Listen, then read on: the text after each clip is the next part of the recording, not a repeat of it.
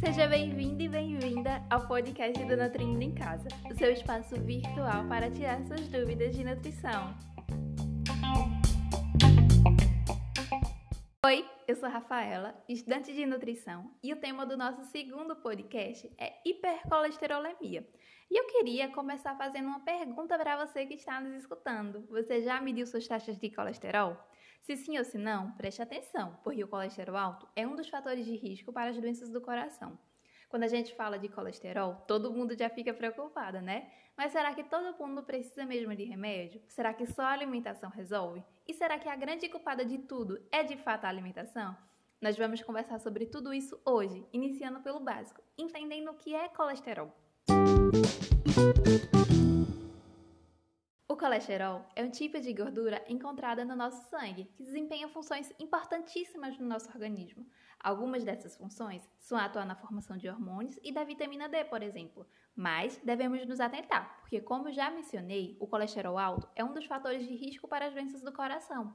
E essas doenças representam a principal causa de morte no Brasil. E aí, o que é que vem a ser a hipercolesterolemia?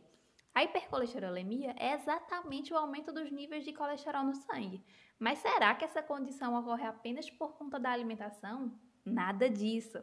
Existem dois tipos de hipercolesterolemia: a de origem genética, que a gente chama de hipercolesterolemia familiar, e a que chamamos de secundária, que pode ocorrer a partir de uma doença, como por exemplo a diabetes, doenças dos rins, ou do fígado, hipotiroidismo, a partir do estilo de vida ou ainda do uso de alguns tipos de medicamento. E então, quais cuidados a gente deve ter tanto para prevenir quanto para tratar? Olha, em alguns casos será preciso fazer uso de medicamento, por isso é preciso o acompanhamento médico, mas em outros, apenas a mudança do estilo de vida já é suficiente, por isso, é necessário praticar exercício físico, reduzir o consumo das gorduras saturadas, que estão presentes em alimentos como as carnes gordurosas, a margarina, os biscoitos recheados e alimentos industrializados, e reduzir o consumo de açúcar simples. Além disso, precisamos incluir, incluir vegetais e legumes que são fontes de fibras e, se possível, incluir os peixes na nossa alimentação. Ou seja, podemos resumir em utilizar os alimentos de verdade. É o famoso desembale menos e descasque mais nós estamos chegando ao fim de mais um podcast. Esperamos que você tenha gostado. E você encontra o podcast do Nutrindo em Casa, o nosso consultório de nutrição na atenção básica, nas nossas redes sociais.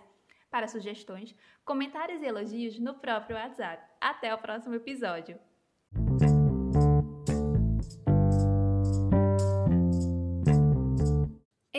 Podcast foi gravado diretamente das nossas casas, em Petrolina e Salgueiro. A produção foi feita por Bruna Lustosa, Hortência Brandão e Rafaela Moraes.